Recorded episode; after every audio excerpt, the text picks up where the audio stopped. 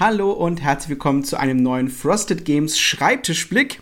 Wir machen heute mal wieder ein Redaktionstagebuch und bei mir ist mein lieber Kollege Daniel, denn die, es geht um die Buttonschei-Spiele und ich, da hat er so ein bisschen mehr mit zu erzählen, weil er sich äh, dieses Mal tatsächlich äh, hauptsächlich darum gekümmert hat und ich nur so ähm, dazugestochert habe.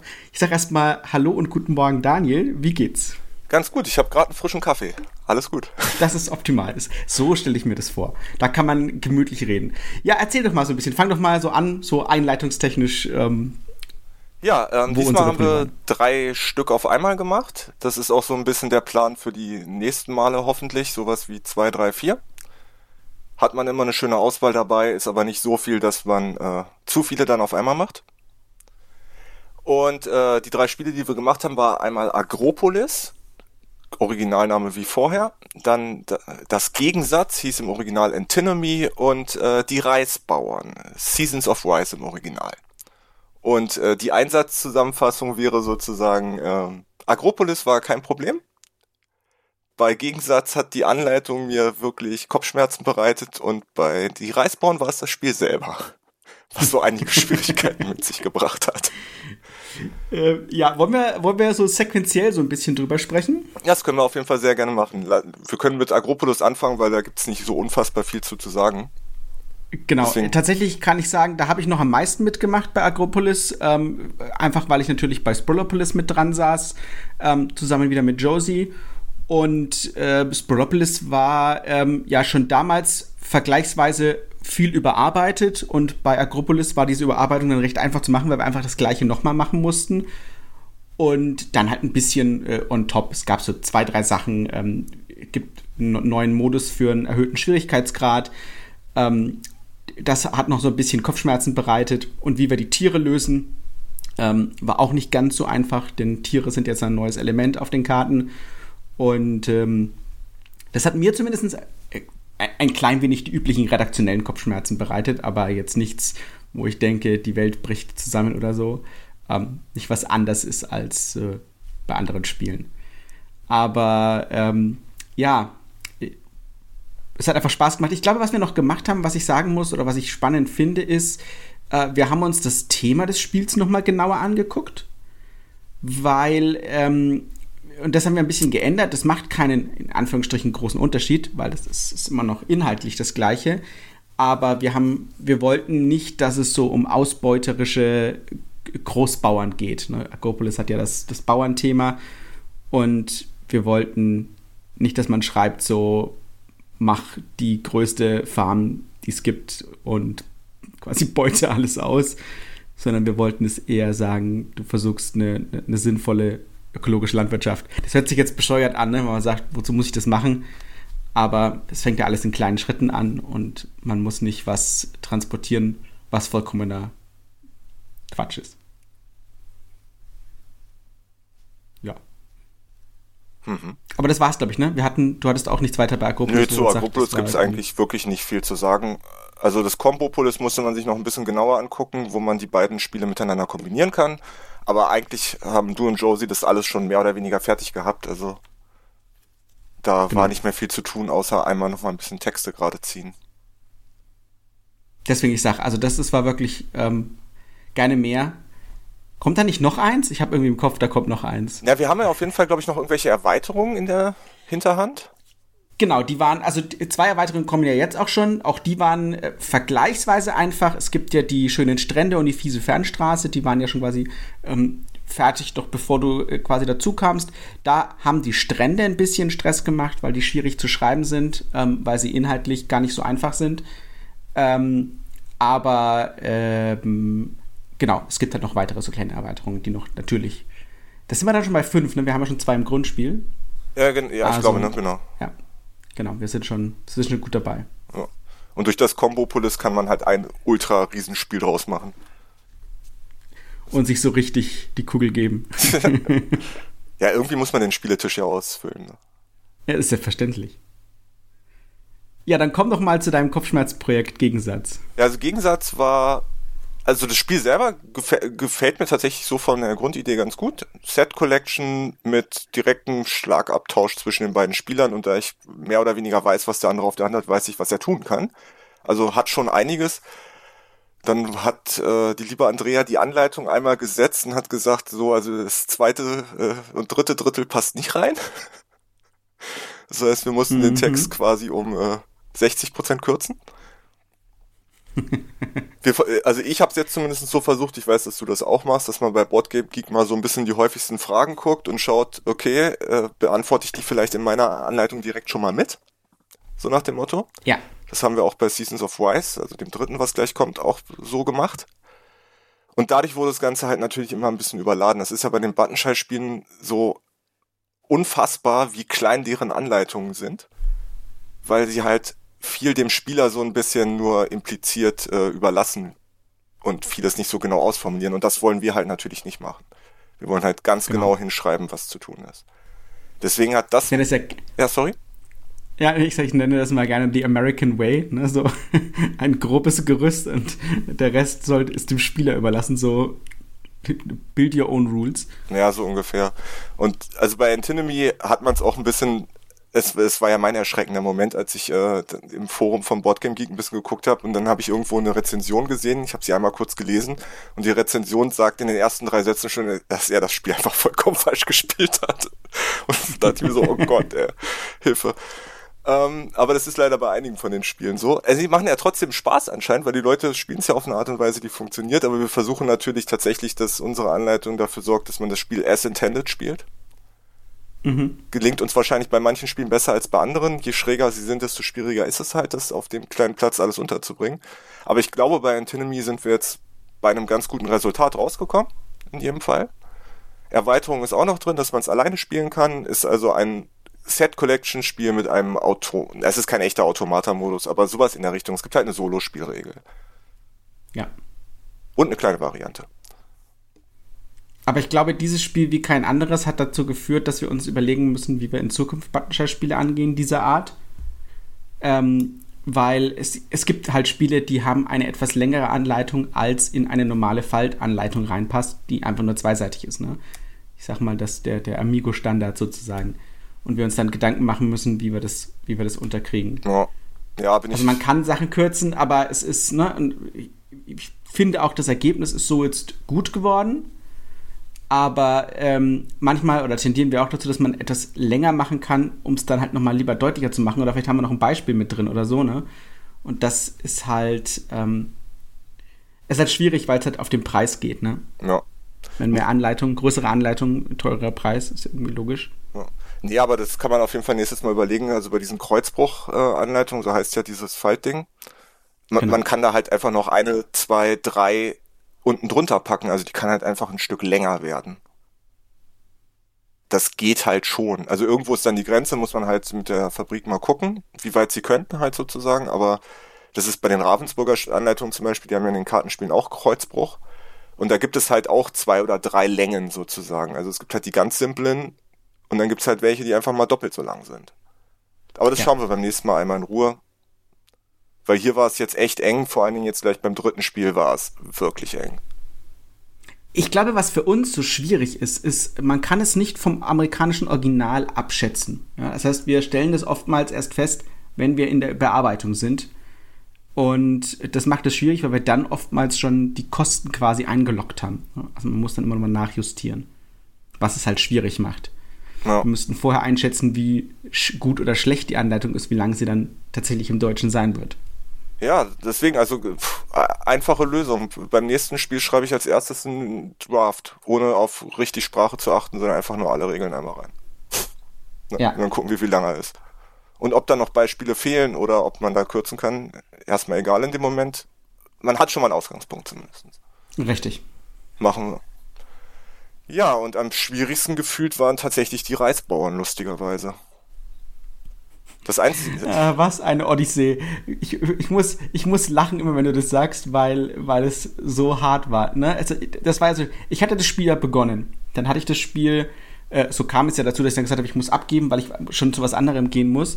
Und äh, ich hatte begonnen, ich war bis zu einem gewissen Punkt. Und dann habe ich gesagt, das ergibt keinen Sinn. Und wir brauchen jetzt die Antwort vom Autor, sonst kommen wir hier nicht vorwärts. Und äh, dann hatte ich die Frage gestellt, einmal, Autor hatte nicht geantwortet, dann haben wir die Frage nochmal gestellt, Autor hatte nicht geantwortet. Und dann habe ich gesagt, jetzt wird es langsam extrem eng. Ähm, jetzt müssen wir mal vorwärts kommen. Und dann haben wir uns beide nochmal zusammengesetzt und haben uns diese Frage angeguckt, die ich hatte. Und dann hattest du eine sehr definierte Meinung, was das denn, also wie das aufgelöst wird. Und ich hatte eine. Und wir hatten quasi Option A, wir hatten Option B. Und dann hat der Autor geantwortet. Mhm, dann und dann war es Option C. so ist das halt. Und ich behaupte, keine der drei Optionen stand eigentlich wirklich in der Anleitung.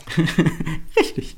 Aber okay. Und, äh, aber das hat ja das Fass erst aufgemacht. Sorry, ich erzähl, erzähl weiter, weil das war also mal wieder absoluter Fun. Ja, ich, ich finde es halt immer schön, wenn man Leuten eine Frage schickt. Ich habe das extra bebildert mit vier Antwortmöglichkeiten und dann wählt ihr eine Antwortmöglichkeit aus, schreibt aber als Antwort eine andere. Kann man so machen. Macht es nicht unbedingt einfacher. Also ich bin mir jetzt ziemlich sicher, dass wir es so aufgeschrieben haben, wie er es intended hat, weil ich habe es ihm danach nochmal geschickt und er hat dann bei einem gesagt, ja genau so. Was ein bisschen seiner ersten Mail widersprochen hat, aber sei es drum. Wir sind uns jetzt zumindest einig geworden. Aber bei dem Spiel da hätte ich die Anleitung tatsächlich, wenn ich ehrlich bin, gerne 50% länger gehabt und bebilderte Beispiele noch reingehauen. Weil an, an sich ist es ein relativ einfaches Legespiel. Es ist nur schräg, ein bisschen schräg, wie man die Karten anlegt. Weil es ist halt nicht so mhm. schön strukturiert, also schön in Anführungszeichen. Bei Spolopolis ist halt das Schöne, es sind halt alles halt diese, Kästchen. alles diese Rechtecke und ich lege halt Rechteck an genau. Rechteck. Und was, das ist halt auch das Interessante an Seasons of Wise. Man hat halt diese Karten, man legt sie quasi in der gleichen Orientierung aus wie bei Spolopolis, aber man legt sie halt leicht versetzt aneinander, weil da drauf ist ein diagonal stehendes Schachbrettmuster.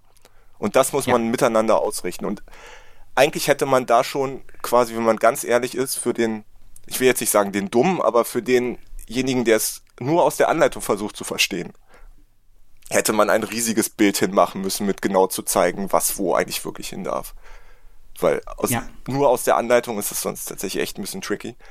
Aber leider hat das auch wieder gar nicht auf die Seitenzahl gepasst. Und da mussten wir leider auch, äh, da sind sehr viele Beispiele leider nur in Textform jetzt nur noch drin. Es steht jetzt alles drin, es ist alles richtig drin. Ich finde, die Reihenfolge ist auch vernünftig geworden. Und ja. das einzig Gute an dem Spiel ist, das Cover war im ersten Versuch fertig. Das stimmt. Und das, also es ist wieder so ein Cover, das mir richtig gut gefallen hat. Also das finde ich extrem gut. Und ich muss dem Autor halt noch eine Sache zumindest zugute halten, es ist halt auch sein allererstes Spiel. Also das darf man ja auch nicht vergessen. Ne? Das ist das erste Spiel, was er rausgebracht hat. Deswegen, ja, er hat halt auch, ich weiß nicht, ob das sein Bruder ist, auf jeden Fall hat er mit ähm, gleich, also mit Jerome und Corey haben zusammen halt auch die Grafiken gemacht. Die Grafiken sind farbenfroh, bunt, kann man genauso machen. Es hat eine schöne Tischpräsenz, finde ich, und auch das ist ein direktes Zwei-Personen-Spiel, diesmal ohne Einspielererweiterung, aber mit zwei kleinen Mini-Erweiterungen, die schon drin sind. Und, genau. und es ist halt ein Legespiel, wo beide halt ein, auch Flächen gegeneinander bauen, sozusagen. Aber hat einen interessanten Kartenwählmechanismus, weil man so eine Art Draft spielt in zwei gestaffelten Runden. Ja. Das ist halt wirklich ich glaub, das ganz ist auch nice. das, das ist Problem, also um es vielleicht dem Zuhörer noch mal ein bisschen deutlicher zu machen, das war auch diese, also man hat zwei ähm, quasi ähm, Abschnitte. Im thematischen ist das sozusagen äh, das, das Auf und Ab des Tonles Up. Das ist quasi genau das, dieser, dieser berühmte Flussquerstrich dann See, den der reinspeist mit dem Reisgebiet. Und der ist ziemlich einmalig, weil er die Richtung wechselt. Das ist also ein Fluss, der je nach Saison tatsächlich äh, mal so fließt und mal so. Das ist äh, weltweit einzigartig. Und ähm, deswegen gibt es sozusagen zwei Phasen im Spiel. Und die, ähm, wir haben halt gedacht, oder das, ist, das erste, wo man ausgeht, ist, dass die Phasen sich vielleicht etwas anders spielen, aber gleich werten. Aber sie spielen sich anders und sie werten anders. Und auf eine eher skurrile Weise, sage ich mal, die halt bei uns zu den Problemen geführt hat, wo wir gesagt haben, das macht irgendwie keinen Sinn. Also wenn das gleiche Element quasi zweimal unterschiedlich gewertet wird, dann ist das, macht es erstmal Fragen. Ja, vor allem. Das waren so unsere. Ja. Vor allem, also das ist jetzt eigentlich schon viel zu detailliert, aber nur so vom, äh, vom Fun Fact her. Es ist ja sogar noch eine Stufe schlimmer. du hast in beiden Phasen die gleichen vier Elemente, die eigentlich das gleiche werten wollen. In beiden Phasen ist es so, dass die Punkte auch auf eine sehr ähnliche Art und Weise gewertet werden. Bloß in den beiden Phasen ist es so, dass das Ding selber anders gezählt wird. Und genau. obwohl es dasselbe ist. Und es ist echt bizarr. Es war ein bisschen bizarr. Aber ich freue mich schon auf das die nächste Erweiterung, weil äh, direkt nördlich vom Tomle Sap, es ist ja auch ein See, äh, liegt ja Angkor genau. Wat. Vielleicht machen sie ja da jetzt als nächstes was zu. Ich bin gespannt. Tempelbau in Angkor Wat. Genau. Nee, aber ansonsten. Ja, also ich muss. Ja, also das war, es, es hat trotzdem Spaß gemacht. Ein kleines, es macht ja immer Spaß, über solche Dinge nachzudenken, bloß, äh, ja, dann auch irgendwann nicht mehr, muss ich gestehen. aber es ist cool geworden. Also, also optisch ist echt man, man, muss sich ja vorstellen, unsere Arbeit ist ja nicht anders als ein Spieler sozusagen, der sich das Spiel halt erarbeitet. Ne? Ähm, also das, was ein Verlag macht, ist ja eigentlich nur eine zwischengelagerte Stufe, das Spiel besser zu äh, erklären und hübscher zu machen, als ein Auto das alleine könnte. So. Und ähm, die, die, sagen, die Regeln zu erarbeiten, ist für uns dann natürlich genauso. Wir müssen gucken, was da steht. Wir haben Regelfragen und wir fragen uns, äh, spielen wir das richtig, ne? und stellen dann unsere Fragen. Das ist immer so, man meint jetzt vielleicht besonderes Insiderwissen hätten oder so, ne? Äh, aber das, können auch nur mit dem arbeiten, was uns textlich vorgegeben wird. Ne? Wir haben jetzt nicht ein Meeting mit dem Autor und der spielt das mit uns und dann äh, sehen wir das schon. Das ist im besten Falle vielleicht so, wenn der Autor äh, aus Deutschland kommt. Ähm, aber, ähm, oder eventuell, wenn man auf, auf der Messe mal kurz angespielt hat. Aber im, für, für die meiste Zeit ich, muss ich mir die Spiele immer selber erarbeiten und dann halt gucken, was bei rauskommt. Deswegen muss man schauen, dass man eben möglichst viele dumme Fragen stellt und dadurch halt die Sachen rauskitzelt. Ne? Deswegen sage ich immer, es ist so schwierig, ich sag mal, so, ein, sag, so schwierig, ein Spiel zu bearbeiten, das du nicht gespielt hättest. Deswegen gilt bei mir die Aussage, wenn ich es nicht vorliegen habe zum Spielen, will ich es nicht bearbeiten. Das ist natürlich schön, dass die alle hier Print-and-Play-Sachen haben und so konntest du ja auch Sachen konstruieren in deinen bebilderten Beispielen, damit man eben sieht, wo kommen denn die Probleme auf, ne? Sonst stehst du da vor zehn Fragezeichen. Ja. Und ich meine, das hast du ja bei mir jetzt auch schon gemerkt, ich versuche ja tatsächlich wirklich dumme Fragen zu Regeln zu stellen. die ich ja gar nicht mal unbedingt selber habe, sondern mich nur frage, könnte jemand anders diese Frage stellen? Äh, wohl, wohl wahr. Ich meine, das ist gut, damit wir eben wissen können, wie ne, was, wo könnten Fragen aufkommen? Ähm, ich finde es manchmal, also ich, das ist eine der schwierigsten Sachen, die wir als Redakteure machen, ist, die Fragen zu antizipieren, die von außen kommen könnten und deswegen quasi strukturell schon was zu verändern oder vom Wording was anders aufzustellen. Also die meisten Leute erwarten, dass man es ja einfach straight irgendwie übersetzt, weil es im Englischen ja schon so ausgedacht wäre, dass es perfekt ist. Das ist ja ein, ein, ein, ein Irrglaube. Das heißt, wir müssen ja wieder eigentlich immer genau wieder eine Stufe runter anfangen und sagen, wie kann ich das am besten ausdrücken? Denn gefühlt in den seltensten Fällen ist es im Original schon genauso gut, wie es sein sollte. Sonst müssten wir ja nicht rangehen. Wir ändern ja nicht, weil es langweilig ist und wir sagen, wir müssen unsere Arbeitszeit füllen. Mhm.